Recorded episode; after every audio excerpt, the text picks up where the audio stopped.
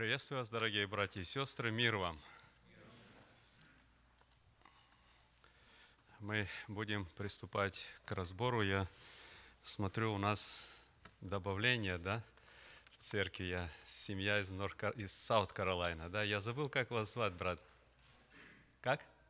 Алексей. Вы уже с семьей переехали, да, сюда? Мы очень рады, приветствуем вас, рады видеть с нами.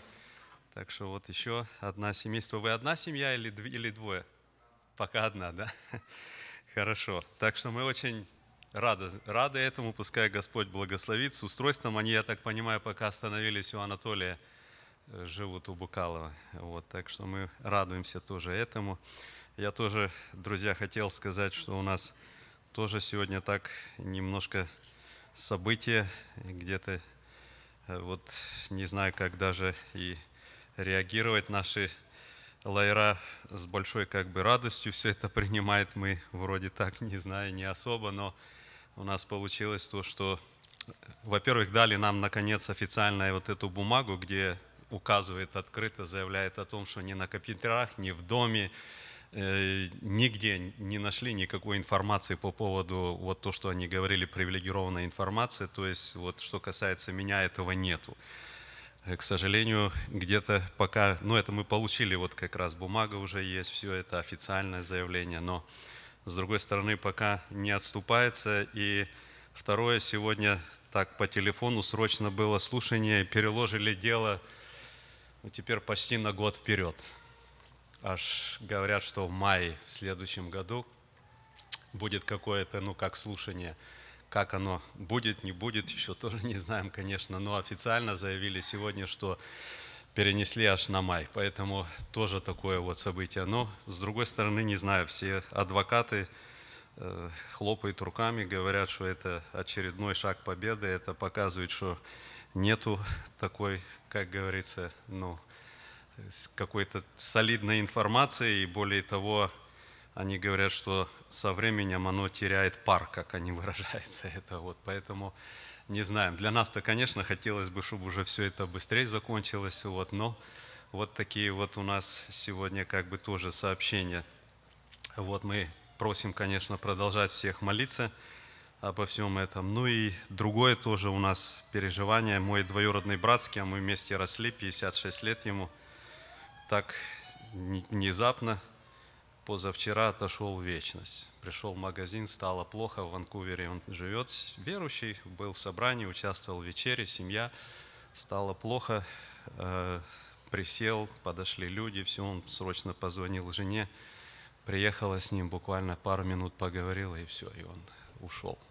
Вот, и в 4 утра надо лететь на похороны, а в пятницу уже вернуться на молодежную конференцию в Ири, потом на бракосочетание в Сиракюс в воскресенье, а в воскресенье вечером в Сиэтл на, на, на лагерь лететь, то у нас тут получается что-то так вот немножко все очень много. Поэтому просим тоже, чтобы молились. Вот переживание сильное в родстве, в семье. Вот полетим, чтобы Господь дал и слово утешения как-то. Вот так что такое вот переживание постигло нас тоже. Вот просим об этом тоже помнить, молиться. Ну, а сейчас давайте мы приступим к разбору Слова Божия. Мы рассматриваем или проходим послание Иисуса Христа. Знаете, мы часто говорим послание Павла, послание Петра, а тут мы с вами имеем такое очень знаете, яркие такие послания самого Иисуса Христа, послания церквам. И мы находимся в третьей главе. Давайте мы прочтем третью главу Откровения. Брат Петр Шубин, прочитай, пожалуйста, брат, нам третью главу, и мы тогда порассуждаем.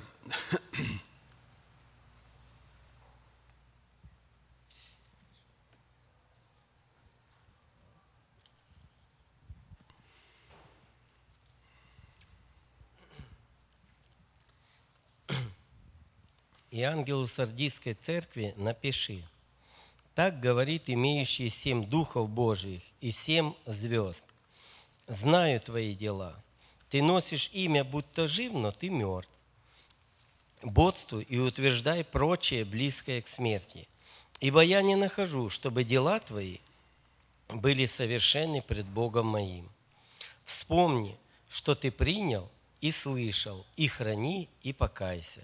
Если же не будешь бодствовать, то я найду на тебя как тать, и ты не узнаешь, в который час найду на тебя. Впрочем, у тебя в Сардисе есть несколько человек, которые не осквернили одежд своих и будут ходить со мною в белых одеждах, ибо они достойны. Побеждающий облечется в белые одежды, и не изглажу имени его из книги жизни, и исповедую имя его пред Богом моим и пред ангелами его. Имеющий ухо да слышит, что Дух говорит церквам.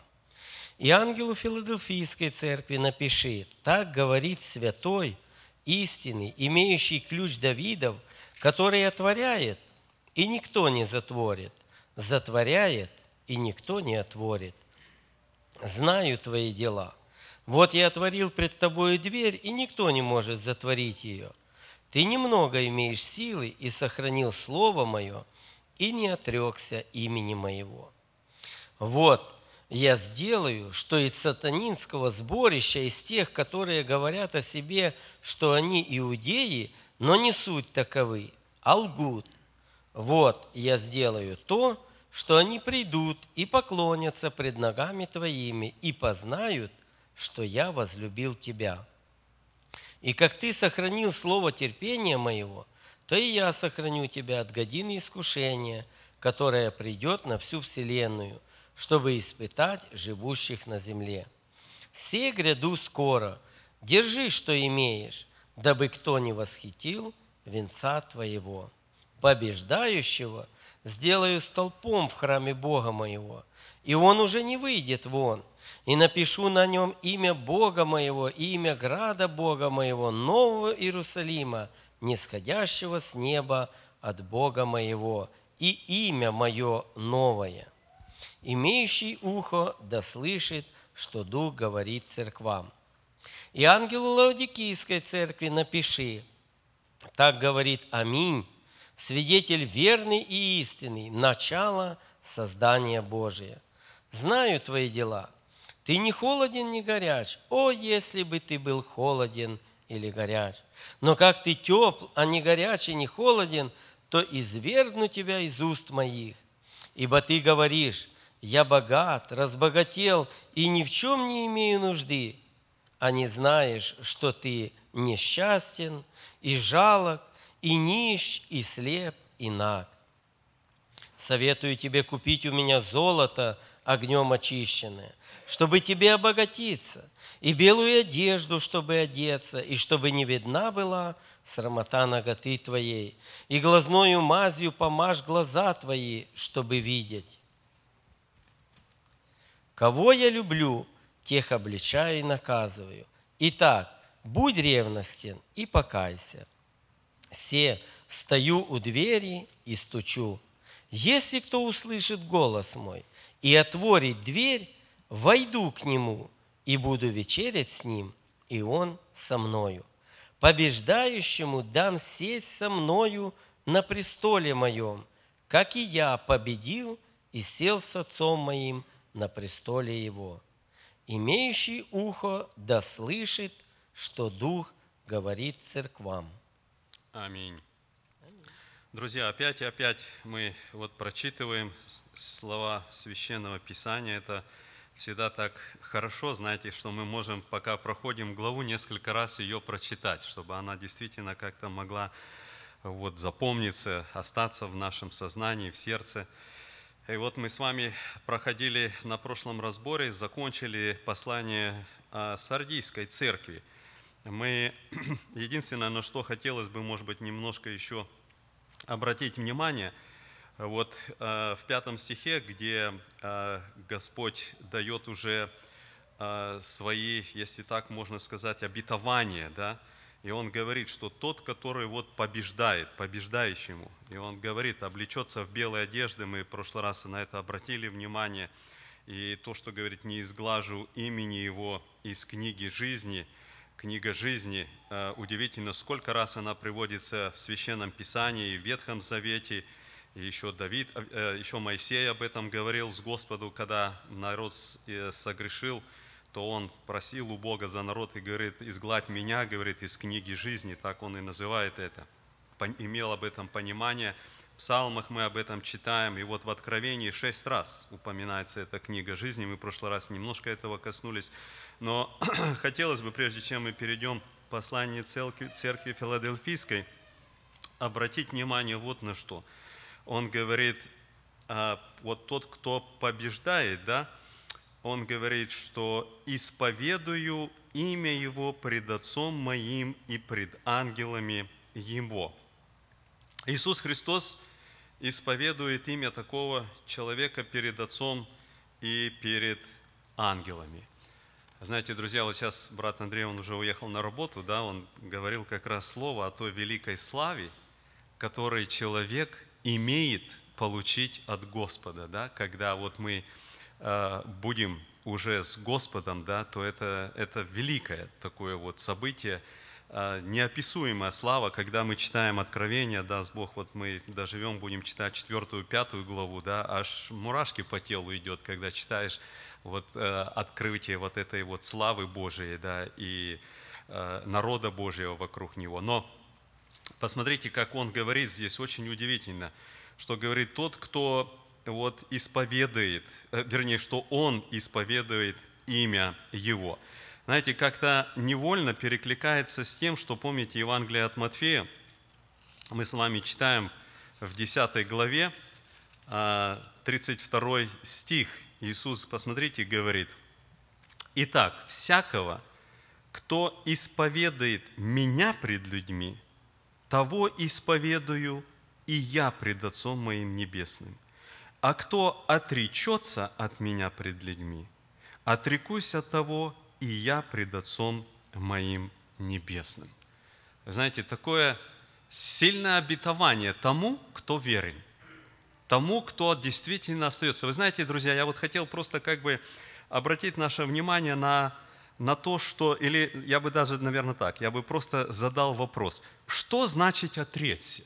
Вот Господь говорит, «А кто отрекется, да? Он говорит, а кто исповедует? Вот в Откровении мы читаем, он говорит, тот, кто побеждает. О чем идет речь? Что вот это значит, да, когда не отречься Христа? Как вот мы это понимаем, друзья? Вот если у нас в Слове Божьем какие-то, если так можно выразиться, а, а, ну, а, указания, да, то есть другие места, показывающие нам, что же это значит? Вот исповедовать его или отречься. Пожалуйста.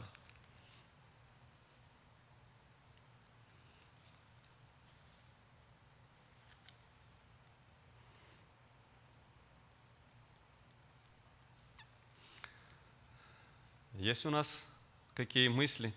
Я, знаете, вам просто расскажу такой пример, может быть, кто и помнит, уже, наверное, это было года, мне так кажется, 4 назад, а может быть, даже 5. Я помню, еще Володя Букалов не болел, потому что мы на обед оказались с Володей, с Верой и с человеком. Но нас посетил человек из Израиля. Нам привезли э, с Э, Вайленда из церкви позвонили, говорит, у нас тут вот один есть раввин, христианин, да, он э, это поучаствует. И вот нам привезли его прямо на собрание. Он заходит в братскую, все, и вот, знаете, как эти раввины, так вот у него все это волосы, шапка такая. Но мы так побеседовали, он, да, я вот верю в Евангелие, исповедую Иисуса Христа, все такое, все. Мы говорим, ну вы это на, на проповедь снимите шапку. Нет, я снимать не буду. Ну, так немножко братья пришли в замешательство. Как-то, знаете, взад-вперед так все это, ну, ну ладно, уже привезли, как бы все. И он у нас проповедовал в своей вот этой, э, как она, я не знаю, шляпа, типа. Да, вот он проповедовал у нас. Я думаю, может, кто и помнит, было такое событие. Вот. Но что интересно, мы потом, а, а, значит, а, взяли его покормить. И вот, э, ну, чтобы не сами, вот мы с семьей там взяли, пригласили Володю Букалова, тоже с Верой, и мы пошли в ресторанчик.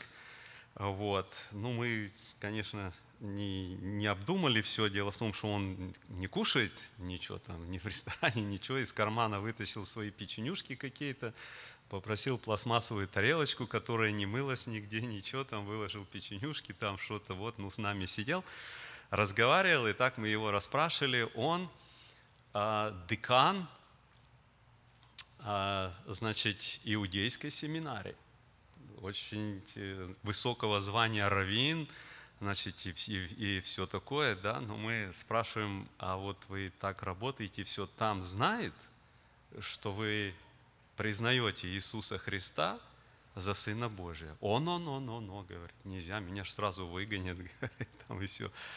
Но мы говорим, а как? Вот как? Ну вот, говорит, я дома, у меня жена тоже согласна с этим, говорит, вот я, жена, мы, говорит, исповедуем, ну дети нет ну вот, значит, это, все это, да, и вот я помню э, тоже, э, ну, мы как раз тогда, когда с ним сидели, то открыли Библию и прочитали из Евангелия Луки, в 8 главе, ну, те же слова, да, там написано, «Скажу вам, всякого, кто исповедует меня перед человеками, и Сын Человеческий исповедует пред ангелами Божьими. А кто отвергнется меня перед человеками, тот отвержен будет пред ангелами Божьими». Да? И вот мы Ему говорим, ну как же так, вот э, вы же, он, я, говорит, я не отвергаюсь. Я, говорит, не отвергаюсь. Я стараюсь, говорит, быть очень, говорит, аккуратным в разговоре, думать, чтобы, говорит, мне никто не задавал прямых вопросов. То есть, когда вопрос подходит где-то, да, ну, меня удивила, с одной стороны, его откровенность такая, знаете, как он прямо рассказал, как он живет, и как он работает, и как он Э, маневрирует, знаете, вот в этих всех ситуациях, да, но с другой стороны, ну, правильно ли это? Правильно ли это, да? И вот он говорит, я, говорит, исповедую Иисуса Христа. Или нет? Как вот мы смотрим на это, друзья? Об этом говорит Христос или о чем-то другом? Подожди, давай. Микрофон у нас где? О, Никита, давайте так, кто-то на этой стороне. У нас два, да, микрофона?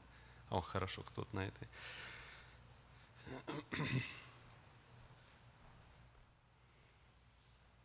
Для меня простой вот такой пример. Если бы Иисус Христос таким путем принес спасение на землю и учение свое, так лавируя между книжниками, фарисеями, иродианами, Э, там, садукеями, э, имели бы мы спасение? Жизнь, была бы жертва Голговской крови? Я думаю, вот так вот пролавируя всю жизнь, можно было и, и так где-то войти в историю таким знаменитым. Но для нас бы не было спасения, не было, не было бы вечной жизни, не было этой жертвы, на которой сегодня, благодаря которой мы уповаем и живем, и движемся, и существуем. Аминь, друзья, да? Христос же не так. Он говорит, как я, так и вы. Да? То есть, посмотрите, друзья, я хотел просто обратить наше внимание, знаете, на то, что а, на самом деле а, есть то положение, когда а, мы в своей жизни где-то становимся перед решением, а, знаете, не обязательно даже прямой вопрос. Не обязательно прямой вопрос, да, ты там а, отвергаешься Господа. Да, мы знаем такие ситуации, когда ставили людей и говорили, отрекись от Христа. Да? Мы знаем такие ситуации, сколько много, мы читаем об этом, сколько людей погибло э, и так далее. Да? Но, ведь, друзья, есть же и другое положение. Тогда, когда мы, будем так говорить, ведем так, чтобы ну, никто не узнал, что я верующий. Да? Все смеются над какой-то нехорошей шуткой, анекдотом или еще что-то, да? И я стою, смеюсь. Ну, чтобы как-то, знаете, вот вроде вместе, да? Вроде бы я и не говорю, да? Но мне уже никто не задаст вопроса, да? И таких вот ситуаций в жизни может быть и немало. Но, друзья, сама-то суть, а, что мы должны именно не просто как-то вот, знаете, где-то прятаться, бояться, а наоборот говорить. Но есть и другое, друзья, тоже, о чем очень важно для нас тоже помнить, да? Когда мы говорим, вот я сейчас не помню, какой пророк, мне кажется, это пророк Исаия говорит, вот говорит, приближается, говорит, люди, которые устами своими чтут меня, да, а сердце, дела, жизнь, да, они очень далеки. То есть они в буквальном смысле, да, вот есть тоже место, где они отвергаются как бы Господа. То есть насколько тоже это важно, знаете, когда мы можем говорить, очень довольно-таки, э, знаете, неплохо тогда, когда мы в кругу своей там семьи, друзей, там еще там что-то, да, вот, но на самом ли деле, как вот, как вот э, э, в жизни, да, оно. Поэтому, друзья, знаете, очень важно, чтобы вот то, что он здесь говорит, что говорит, я, говорит, побеждающего, да, тот, который вот мы много говорили, о чем идет речь, что происходило в Сардийской церкви и так дальше, да, какие места указывают на их положение. И потом он говорит, вот тот, кто побеждает, да, тот, который живет такой жизнью, тот, который действительно своей жизнью показывает, вот как Христос говорит, да, что вы свет миру. Да, вот это, если есть, он говорит, вот именно говорит и я, тогда не отрекусь этих людей. Хорошо, у нас есть какие-то еще? Да, пожалуйста, Сергей Яковлевич. Нагорная проповедь, проповедь Господа нашего Иисуса Христа, 5 глава, 16 стих. «Э, «Так да светит свет ваш пред людьми, чтобы они видели ваши добрые дела и прославляли Отца наш, вашего Небесного». Но э, это нелегко светить людям о Христе и Кого прославлять будут? Не людей, а Отца вашего Небесного. Вот, вот здесь победа, вот в этом. Быть так светить, чтобы видели, так светить, чтобы прославили. Спасибо. Через это, да, вот посмотрите тоже, э, вот э, опять-таки, да, мы будем говорить, как, как вот можно, да, чтобы не, не, не отвергнуться. Вот помните, как Христос в 13 главе говорил Евангелие от Иоанна, да, он говорит – из того и узнает, что вы мои ученики, если будете иметь любовь между собой. Я вот, друзья, просто, знаете, вот э, скажу тоже мне, у нас э, на крещение, да, подали вот шесть, шесть человек, молодые, как у нас часто бывает, молодежь, мы радуемся этому все, да, и у нас уверовали две бабушки. И они тоже вот подали на крещение, ну, здоровье слабенькое, уже одной, по-моему, 85, другой там 73-4. Ну и мне приходится беседы проводить, ездить к ним туда. И вот мы проводим беседы там вместе в Кончихакане, там все это. Ну и часто получаются очень такие, знаете, открытые беседы. И вот они говорят о том, что, говорит, как церковь, как это вот влекет, как все. И вот тоже они говорят, ну мы, говорит, замечаем – есть, говорит, люди, которые, говорят, неправильное отношение. Мы, говорит, это зам... Они еще не члены церкви. Да? А они говорят, мы, говорит, замечаем по вот взгляду, говорит, по отношению, мы, говорит, это замечаем. И вы знаете, Христос говорит, из того узнают, что вы истинные ученики. Как узнает? А вот тогда, когда есть вот эта любовь когда открытость, тогда, когда действительно мы как братья и сестры, как мы это говорим. Да? Друзья, вот это реально то, о чем как раз и говорит Христос. Да? Все вот эти вещи, все. Не можно, знаете, тыкнуть на одно, а забыть другое. Да? Все вместе. Он говорит, побеждающий. Вот говорит его, я не отрекусь. Он верен тем, которые остаются верными Ему. Да, пожалуйста, брат Володя. Вот это место, которое было прочитано ранее в Матфея 10 главе, 32 и 33 стихе. Вот э, «Кто исповедует меня пред людьми» и в 33 «Кто отречется от меня». Это как бы два а, противоположных слова. Ну, угу. как а, одно слово и другое. И, э, как я понимаю, от, э, отречься от Иисуса Христа – это не самое страшное, что может быть для, для христианина. Э, написано в Писании, что хула на Духа Святого, она не простится ни в этом веке, ни в следующем. Оно не прощается, хула на Духа Святого. А мы имеем э, в Писании очень яркий пример отречения Петра. Но после этого отречения у него было покаяние. И мы знаем, что Иисус простил его. И поэтому, если у нас э, в жизни даже и получаются такие ситуации, когда, э, ну, ну, споткнулся, скажем так, христианин, да, и каким-то образом а, делами или какими-то поступками он как бы отрекся от Христа, то мы знаем, что всегда есть покаяние. Но, конечно же, это, это не положительное качество а, а, отречься от Христа. Я думаю, что э, нормальный здравомыслящий христианин, он не должен этого делать.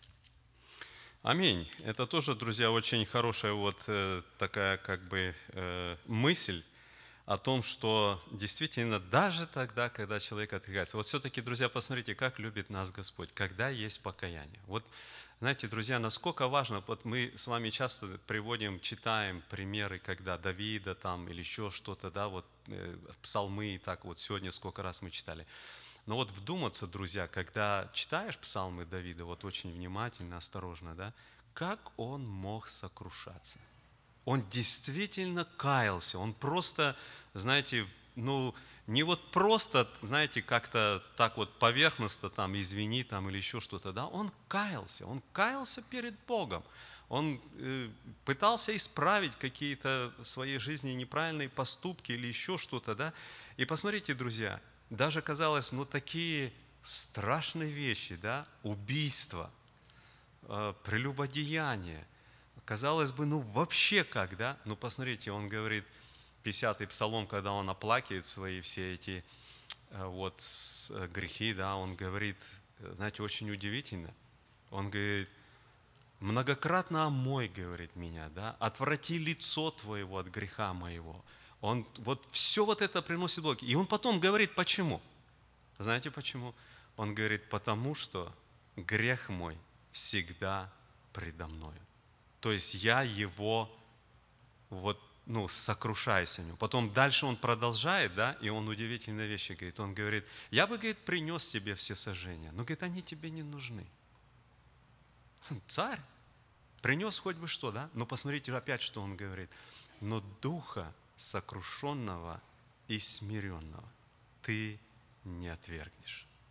Вот знаете, когда человек, вот почему часто, знаете, люди говорят, вот надо просто простить, там все, да, надо простить. Мы, конечно, об этом всегда проповедуем, говорим, что если мы не простим от сердца, даже врагам нашим, да, нам нечего становиться на молитву перед Богом.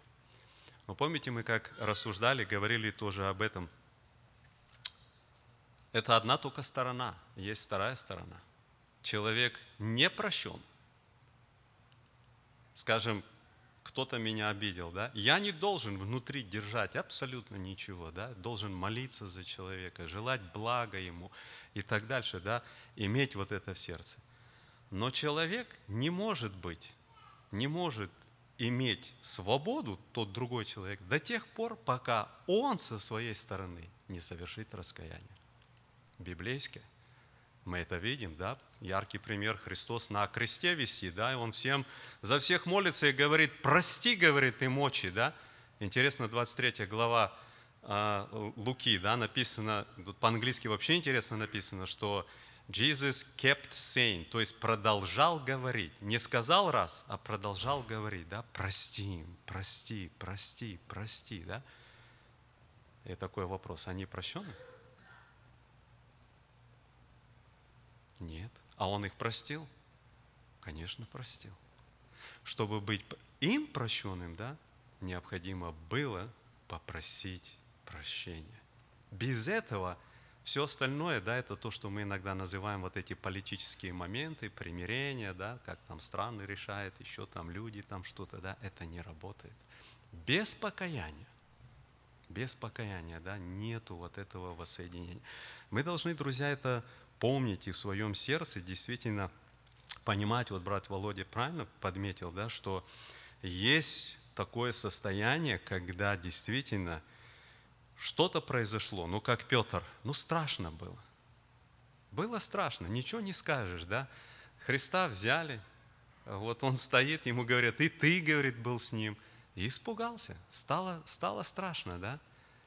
Но мы видим, что на этом не было точка, да? Мы видим, что он действительно потом сокрушается, мы видим, горько заплакал, да? Вот Господь видел это. Потому мы видим, что есть и покаяние. А хула на Духа Святого, да? А, мы как-то раньше об этом тоже говорили.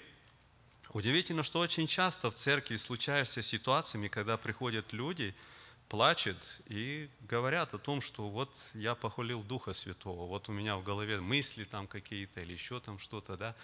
И я всегда пытаюсь объяснить людям, что это не то. Если ты плачешь, то уже никак ты не можешь похвалить Духа Святого, да. Похвалить Духа Святого – Помните, я просто хочу вам напомнить, почему говорит об этом а, Иисус а, Христос. Вот а, в 12 главе Матфея, да, он здесь говорит, ну я не буду все брать и прочитывать, но суть. Христос с, с книжниками и фарисеями имеет уже не одну беседу. Когда он там, знаете, срывает э, его ученики Э, колосья в субботу и так дальше, да, он им объясняет, с ними беседует, и мы видим такое противление, такое противление. И вдруг мы видим, он здесь же производит изгнание бесов, да, и они тогда, чтобы, ну, как бы от, отворотить народ и так дальше, оклеветать его, да, говорит, он делает это силой князя Бесовского. И что? И тут Христос останавливается, и он говорит, что говорит, любой грех простится – а вот хула на Духа Святого. Я просто, друзья, вижу в этом, смотрите, что он с ними много проводил времени вот в беседах, дискуссиях, как бы подводя их к тому, чтобы они ну, поняли, кто перед ними, да, объяснял им и так дальше. Очень много, да. И потом мы видим, знаете, он буквально вот своим вот этим вот изгнанием, да, он их поставил как бы перед какой-то решающей точкой такой, да, что они должны, ну, ну что делать? Они должны признать. Они должны признать, что с ним Бог. Ну не может такого быть, чтобы вот человек такие вещи мог делать, когда с ним нету Бога, да? И они отвергают.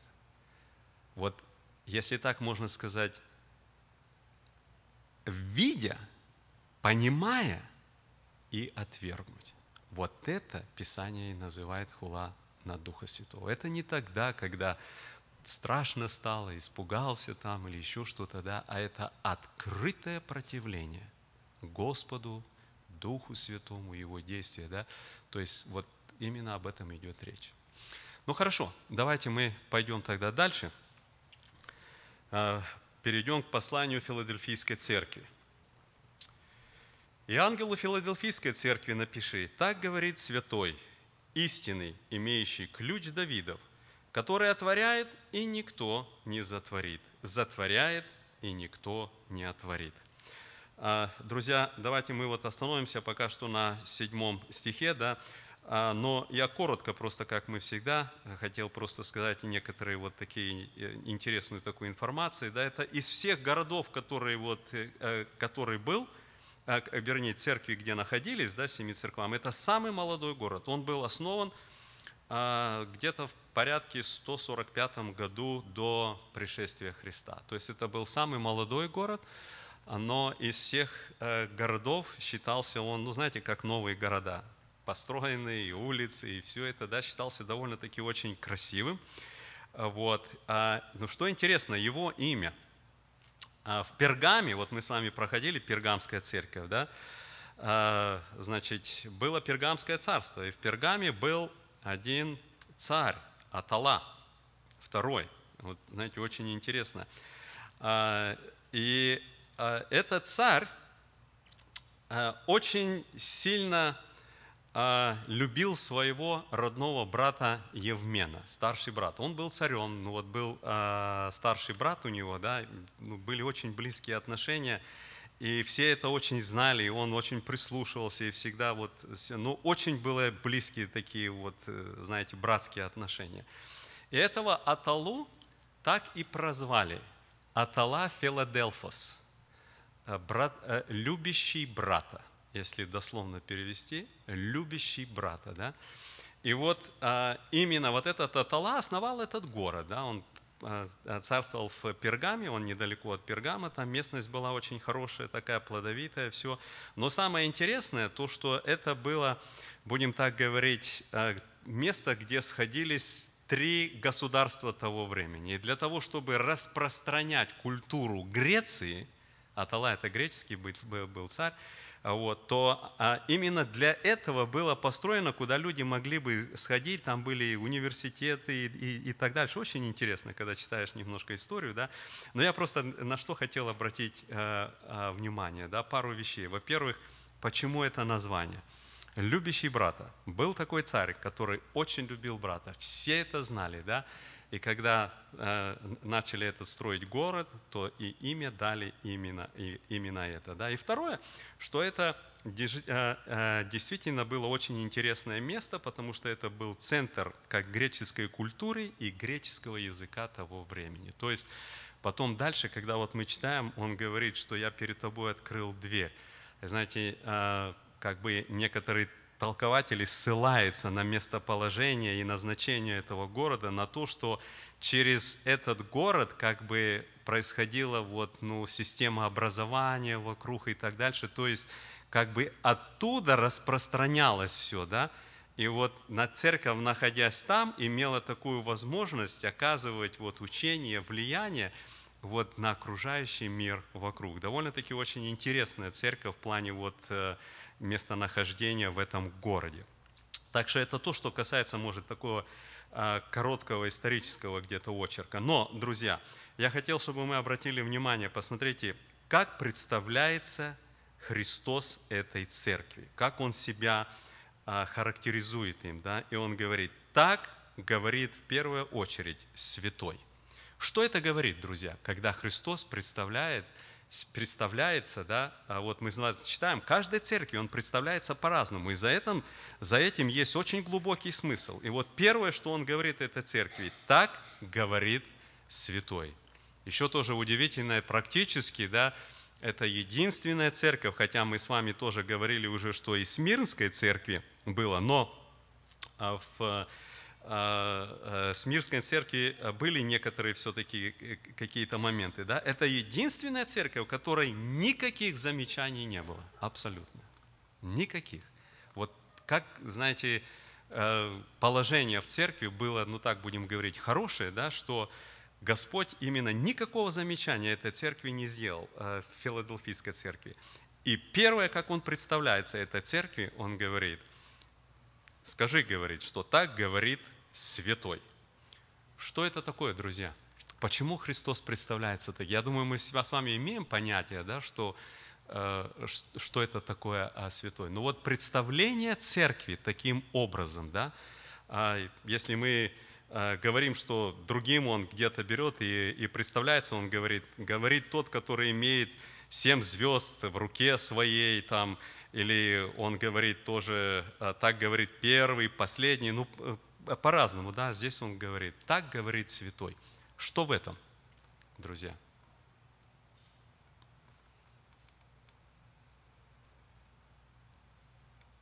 Хорошо. Вы... Вот посмотрите, друзья, да, Господь этим показывает свое отношение к тому, что происходит в мире и так дальше. Да? Он показывает в первую очередь, говорит, я в первую очередь святой. Святой, да? И вы знаете, что очень интересно, что когда мы а, смотрим, вот, может быть, братья вспомнят, да, но я сегодня так мысленно, не, не смотрел, правда, по, по симфонии, но я просматривал. Вы знаете, нигде в Библии я не вспомнил места, чтобы а, а Иисуса Христа, ну, он был назван святой.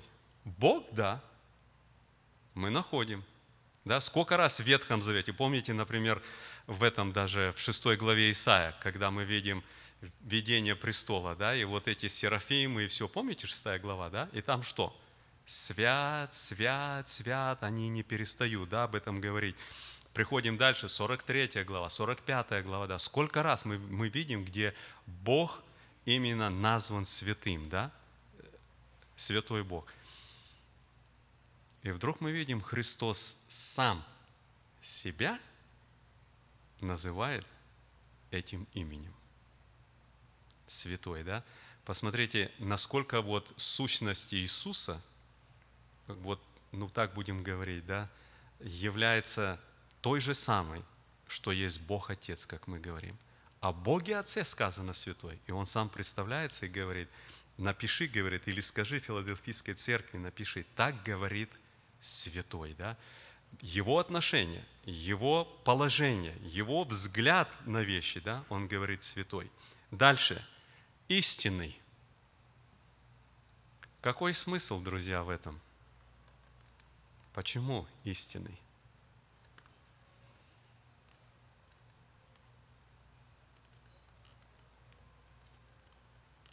Что это такое, друзья? Истинный.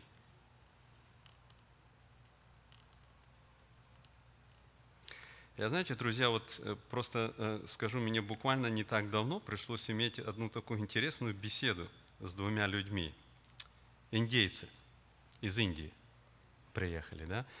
И они там открывали бизнес, там все, да, и вот, э, ну, как бы, начинали как новый бизнес. И я пришел и смотрю, стоит железный стул, и э, посередине помещения, и на стуле, а, значит, э, вернее, под стулом, это, это как бы, вернее, два, два так железных стула, и это снизу э, разведен прям огонь, горит какая-то там штучка, там все, да. И, значит, на этом, а, на этом а, железном таком, как подносе или еще что-то, да, небольшой, но целый поросенок лежит. И вот, знаете, жар, ну вот это вот, как это вот, вонь, все, да, вот на все помещение такое. Я так, знаете, удивился, я, что такое тут происходит, знаете, там спрашивают, что такое. Ну, говорит, чтобы привлечь удачу чтобы вот, а, значит, э, Бог удачи, значит, пришел сюда, чтобы бизнес шел хорошо, там, знаете, и все такое, и там целое объяснение, все, все, все. Ну, вонь такая, я, я вообще, ну, просто мясо прям жарится, знаете, вот на это, огонь, все это такая. Но я попросил их выйти из помещения, и я говорю, вы понимаете, что вы обманываетесь? Не будет у вас удачи. Давайте убирайте все это, давайте я помолюсь.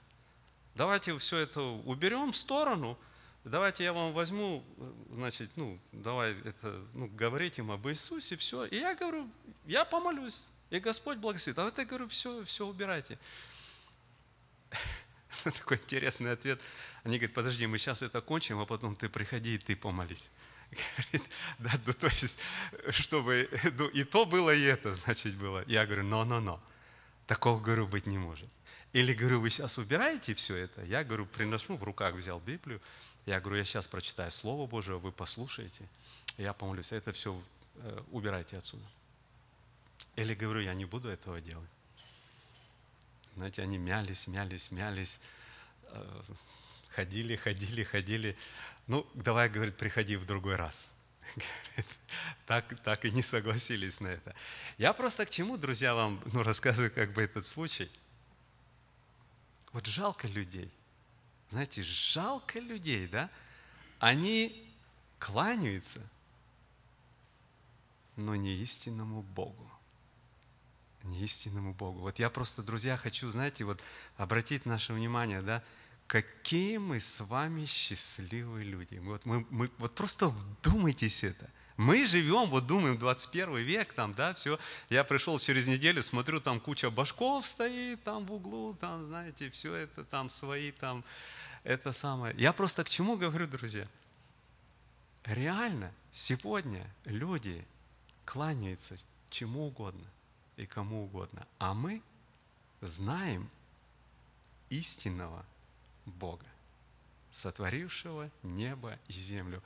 Мы можем иметь с Ним разговор, мы можем молиться. Друзья, вы знаете, вот мы просто привыкаем к вещам, привыкаем, но вдуматься только в это. И посмотрите, он говорит, скажи, говорит, церкви Филадельфийской, напиши, я есть истинный. Истинный, да? Какие у нас мысли, может, вопросы? Да, пожалуйста, брат Рувим.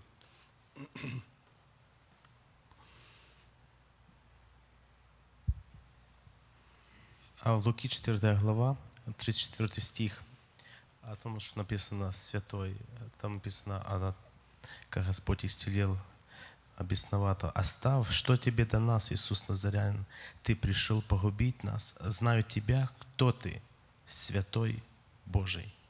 О, это бесы Да, говорят. Это место, которое... Да. э, Бесы знали, кто он. Бесы говорят, да, говорит. И написано, он запретил, да, говорит им.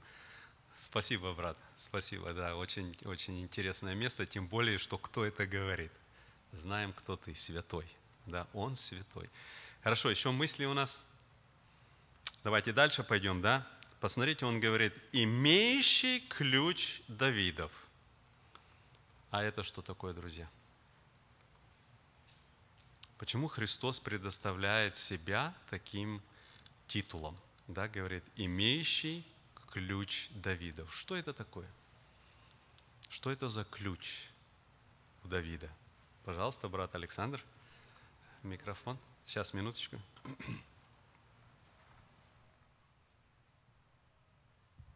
Ты вот только что хороший термин сказал.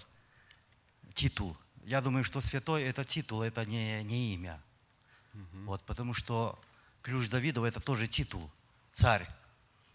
Он имеет ключи. Как Давид имел ключи царствия, так Иисус Христос тоже имеет ключи царствия.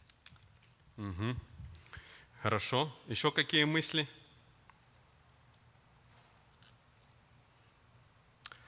Я, вы знаете, друзья, а, смотрел, да, нашел в Писании только одно место, которое говорит о ключе Давида.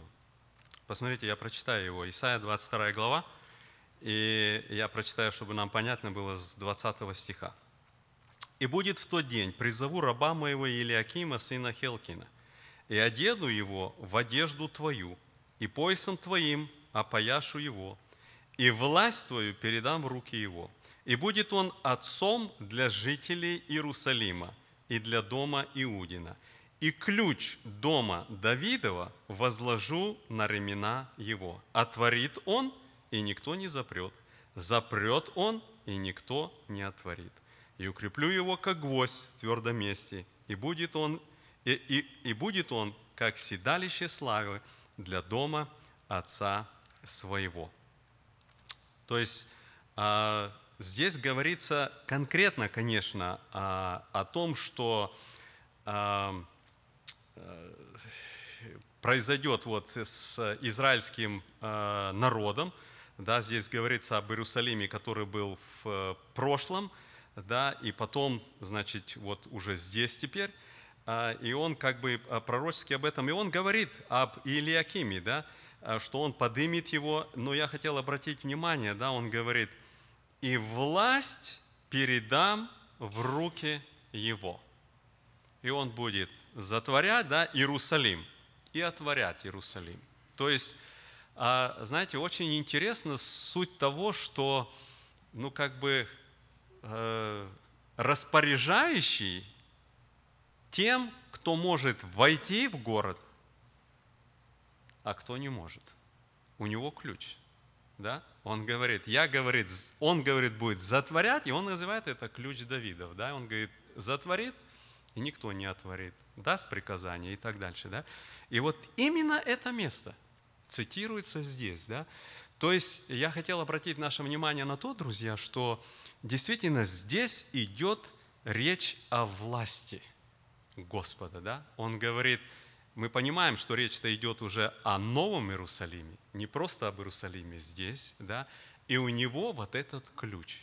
То есть никто в тот город не войдет без того, что ну, по его повелению, разрешению и так дальше. Да? То есть вот о чем идет речь. Ну и дальше, да, это как раз таки и приводится, который отворяет и никто не затворит, затворяет, и никто не отворит. Какие-то мысли, вопросы по этому есть? Хорошо, пойдем дальше. Восьмой стих.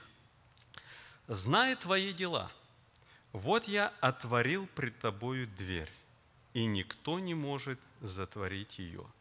Ты немного имеешь силы, и сохранил Слово Мое, и не отрекся имени Моего». Очень тоже интересно, да, что здесь именно Христос вот так вот говорит об этой церкви. Я хотел в первую очередь, друзья, обратить внимание вот на что. Он говорит, вот я отворил перед тобою дверь. Что за дверь? Что за дверь он открыл перед церковью Филадельфии? Пожалуйста, да, брат Рувим? Дверь сердца. Вот интересная мысль, да? Я отворил пред тобою дверь. Или твою дверь.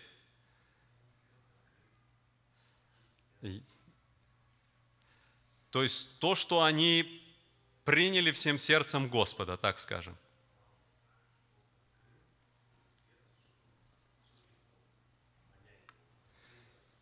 То есть где-то та дверь, которой Господь говорит, я есть дверь овцам. Да? То есть мною войдет и, и, и будет. Да? То есть, ну хорошо, такая мысль. Еще какие мысли? Пожалуйста, друзья. Сестра Люда. Ну вот в мое время, когда было, я училась в школе, было притеснение, а потом дали свободу. Мы могли в клубах говорить о Боге, петь, рассказывать, проповедовать. И моя бабушка всегда говорила, что Бог открыл дверь спасения для, для людей. А когда Бог закроет, тогда уже никто не откроет. Дверь благовестия. Вот тоже, друзья, очень интересная мысль. Вот посмотрите, я тоже хотел прочитать а, Э, апостол Павел пишет первое послание Коринфяна э, в 16 главе. И посмотрите, он говорит, в Ефесе, с 8 стиха, «Ефесе же я пробуду до Пятидесятницы, ибо для меня отверста великая и широкая дверь, и противников много». Это что за дверь, апостол Павел говорит? Благовестие. Конкретно речь идет о том, что он имел вот эту возможность говорить и благовествовать. Посмотрите тоже, а, мы читаем а, тот же апостол Павел во втором послании к Коринфянам, во второй главе, говорит, «Придя в Трааду для благовествования, а, придя в Трааду для благовествования о Христе, ну давайте я выше, а, окей, чтобы не сделал вам ущерба сатана, ибо нам не безызвестны его и умыслы». Да? придя в Траваду для благовествования о Христе, хотя мне и отверста была дверь Господа, я не имел покоя духу моему. Он, придя в Траваду для благовествования и говорит, для меня была отверста, прямо так и говорит, дверь Господом. Да? То есть речь идет действительно о возможности благовествовать. Да? Посмотрите, друзья, как Христос нас смотрит на эти вещи. Да? Открываются двери. Открываются двери. Я просто, друзья, знаете, хотел тоже обратить наше внимание. Вот э, каждый из нас, и мы как церковь, да, есть у нас какие-то миссионерские проекты, есть э, возможность где-то э, благовествовать или еще что-то, да, посмотрите, как мы должны на это смотреть. Если Бог открыл дверь, и мы не используем это, что-то неправильно. Да, он говорит, я открыл дверь. Я, вы знаете, друзья, хотел обратить внимание вот о чем. Мы сейчас вот как раз рассматриваем откровение, да, мы подойдем еще, конечно, к этому, но когда будем дальше смотреть. Но один из признаков последнего времени, о котором говорил сам Иисус Христос. Посмотрите, мы читаем это в Евангелии от Матфея, 24 глава. А, и он говорит такие слова. 14 а, стих.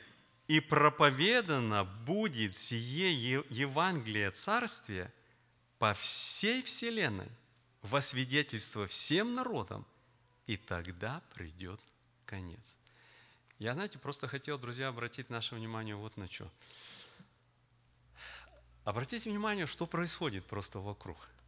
Вот э, мы же, ну, те немножко постарше, да, вот росли, например, я вот рос э, подростком, был э, в Казахстане, потом в Грузии жили, а потом вот э, на Украине. Но вот я, я вспоминаю, когда я вот был вот еще совсем таким 12, 11, 12 лет, мы жили во Фрунзе. Большая церковь, 2000 членов. Огромная церковь. Русских много, украинцев, немцев было очень много. Ни одного киргиза. Ни одного киргиза. И что интересно, вот мы как вот верующие, вот в церкви ходили, подростки, а, мы приглашали вот в школе кого-то и приводили людей на собрание, все, да, но думаете кого? Вот как вот подросток, там 10, 11, 12 лет, там 3, 5 класс. Немцев, русских, там украинцев, кого там, да, вот я себя помню, да, мне в голову ни разу не пришло взять и пригласить, ну мы же бегали там, были казахи, узбеки, киргизы, там все, да, в голову не пришло пригласить хоть одного из них в собрание. Даже не знаю почему. И знаете, мы оттуда уехали, потом жили в Грузии некоторое время, потом вот на Украине, и с Украины, из Харькова я переехал сюда, в Америку. Прошло время, через 31 год я попадаю на съезд в тот же молитвенный дом в Киргизию. Самолет опоздал, немножко там получилось, ну, пересадки, там, в общем, все такое. Я прилетаю позже, и братья меня прямо с аэропорта привозят, завели в комнатку переодеть костюм, я переодеваю костюм и прямо захожу на съезд. Захожу на съезд, полный молитвенный дом процентов 70 киргизы. Вы знаете, у меня просто сердце оборвалось. Я вот, вы знаете, слезы на э, глазах, да, и думаю, как? 30 лет. Совсем небольшой срок. 30 лет. Двухтысячная церковь, ни одного киргиза. В том раз собирается съезд, полный молитвенный дом, 70% казахи, киргизы, узбеки и так дальше. Вот посмотрите, что происходит. Вот мы тут живем даже, да, все, но вот только приходит там весна и все, и в любую церковь, куда не приедешь, молодежное общение, по церквам, разговоры, все, да, это знаете о чем? Кто куда едет? Кто куда едет? И вот мы только недавно, вот пару недель с Миннеаполиса вернулись, да, у них целая группа в Африке были. Я говорю, а что в Африке? Что вы не можете на, на Украину поехать? Зачем вы едете в Африку, в две каких-то страны? Одна там э, Южноафриканская э, республика, где Мандела был там, и еще там рядом какая-то, да? Открытая возможность, говорит, там на английском разговаривают. И молодежь, да, две группы по 20 человек поехали в Африку. Вот так думаешь, чего? Ну чего? да, в разные, в разные места. У меня вот тоже, тоже э, молились там, да, пришли, вот, сейчас я посмотрю, даже прямо у них э, в собрании тоже мы были, и в воскресенье в собрании, в церкви вот этой Шакопи, уезжает молодая семья а, на пять лет. А, ну вот я сейчас не буду точно говорить, а, оставлю, сейчас я гляну, если на открытке написано. Если я не ошибаюсь, миссионерами в Индонезию из церкви Шакопи, наши славяне. А, как, зачем, почему? Почему так? Да? Посмотрите, а, э, что именно... А, да, вот один у них ребенок, и она в положении.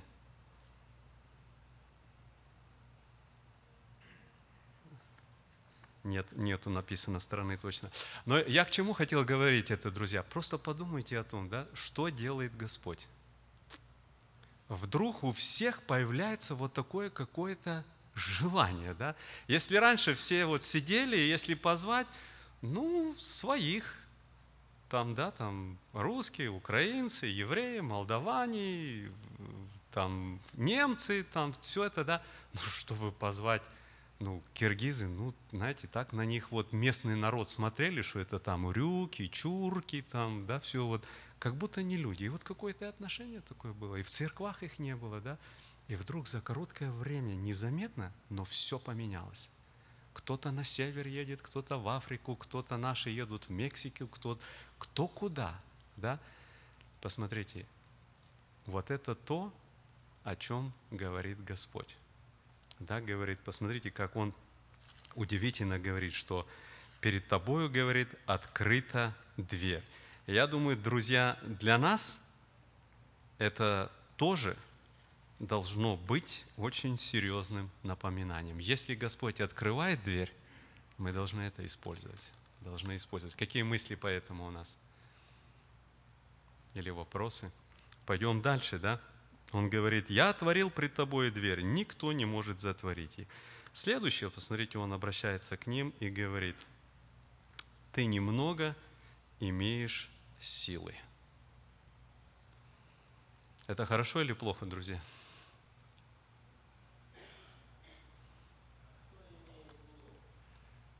Это интересный вопрос. А кто имеет много?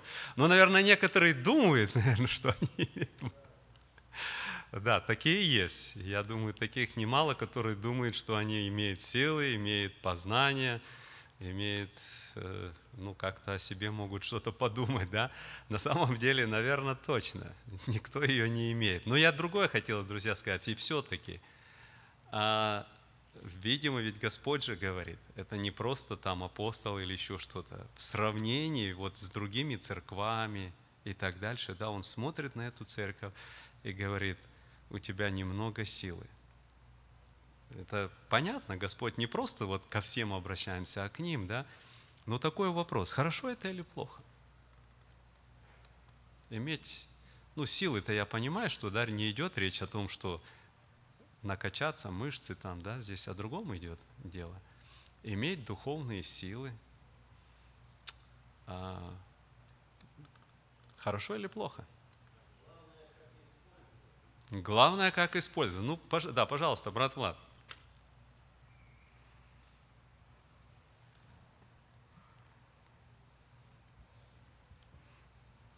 Этот стих, получается, его легко сопоставить с блаженствами, о которых мы читаем.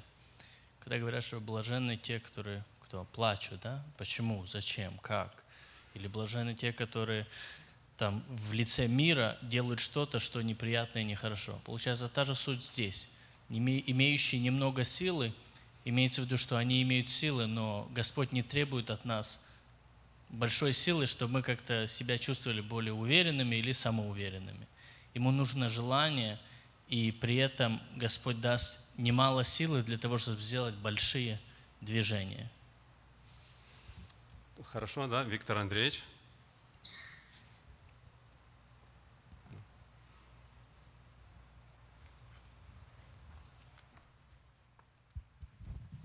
Я напомню вот это место, апостол Павел говорит о себе.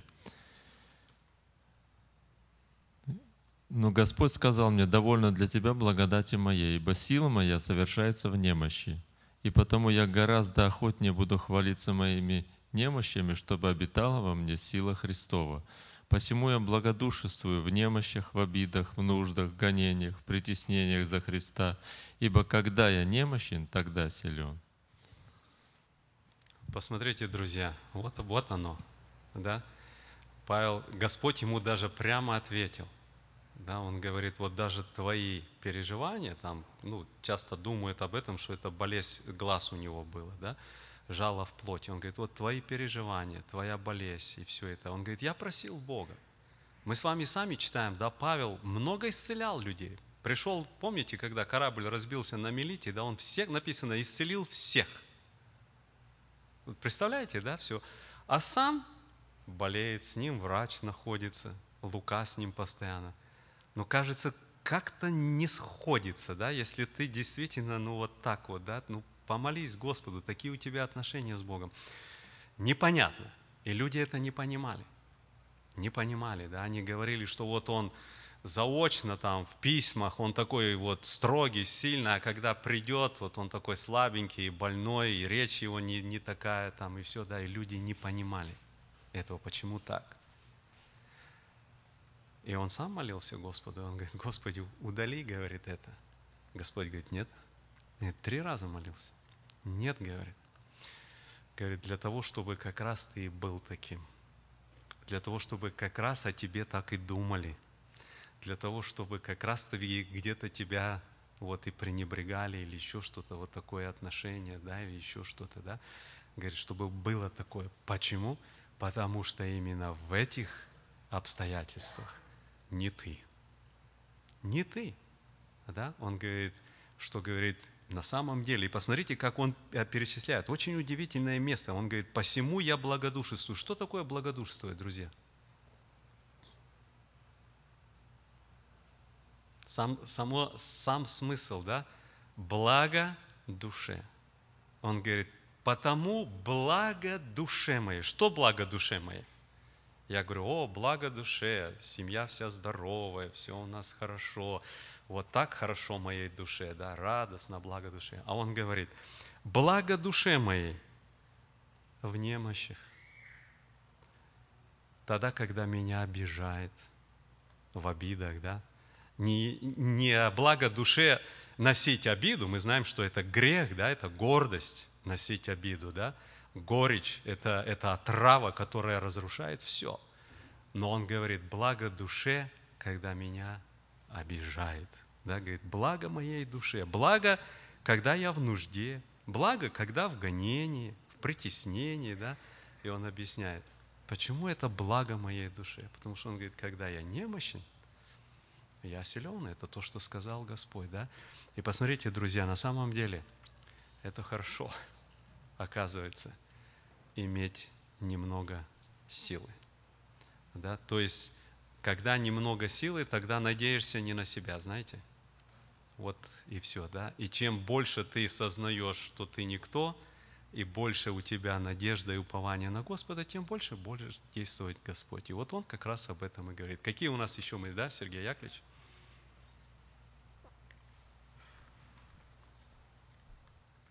Я просто, братья и сестры, где-то ну, с полгода тому назад перечитал опять книгу, помните, «Племя Аука». Да, да, да. И там, я как сейчас помню, там Кэти, Джон, э, Джонни э, спрашивали, чего туда едете, ну чего туда лететь, в эти э, джунгли, к людоедам. Угу. Они говорят, открыто – для них открыто Слово Божие. Лечили их, кормили их, и в итоге их съели людоеды. Это просто ужас один. Вместо них потом дети их поехали туда. Потом и опять, и опять, ну, новые миссии поехали туда. И, а, ну, казалось бы, сильные духом, правда? Ну, это же надо на такой подвиг идти было. Они там в переживаниях страшных, в болезнях, э, для них это, эти джунгли, это же ну, не родным домом же казалось. И в итоге какие сейчас там большие церкви организовались. А, и еще плюс, Господь теперь э, проверяет эти церкви, большие гонения на этих всех бывших, будем говорить, людоедов. Как вот как они ну, увязываются вот с этим посланием Филадельфии, э, Филадельфии, которое было обращено. Ты имел немного силы, и я открыл тебя. И они пошли, вот это вот слово несли, и благословение Божье. Спасибо. Аминь. Я, знаете, друзья, часто э, вспоминаю, ну, вы знаете наши переживания, и вот как-то вот, когда еще так как-то было очень так тяжело, и все это, и ну, уже прошло несколько месяцев, и вдруг Франц Гергардович присылает мне текст-месседж, я открываю, и знаете, как в текст-месседже бывает открытки такие присылают. Я открываю открытку, и на открытке э, нарисована, значит, нога человека и лопата. И он, значит, э, закапывает семечку. знаете, семечко, ну какое-то там растение, да, и снизу такая надпись. Они думали, что они похоронили. Они знали, что там жизнь. Просто вдуматься, друзья, да? Они думали, что похоронили. А ты в землю положь семечко, да? И если там жизнь, сколько потом плода оттуда. Вот, друзья, вот в этом и есть сама суть. Вот тут свой Сергей Яковлевич тоже говорит, да, что когда немощен, даже вплоть до того, что и смерть, даже если и смерть, даже, да, казалось, приехали, благовествовали, делали дело, умерли, и, наверное, все, да, нет, Господь дальше кого-то, и получается, что захоронено это семя, да, дало такие сильные вот действия, рост такой, да, насколько действительно это важно. Хорошо, друзья, мы идем дальше, да, он говорит, «И сохранил Слово Мое». Это что значит, друзья? Какое слово? Какое слово они сохранили?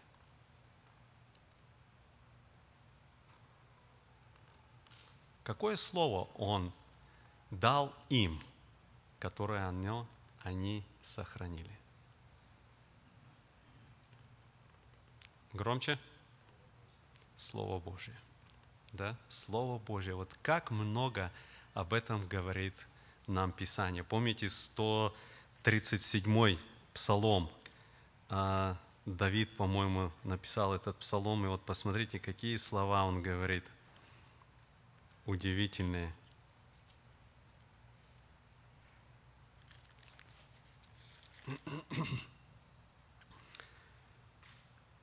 Говорит, ты возвеличил, да, это псалом Давида, ты возвеличил Слово Твое превыше всякого имени Твоего.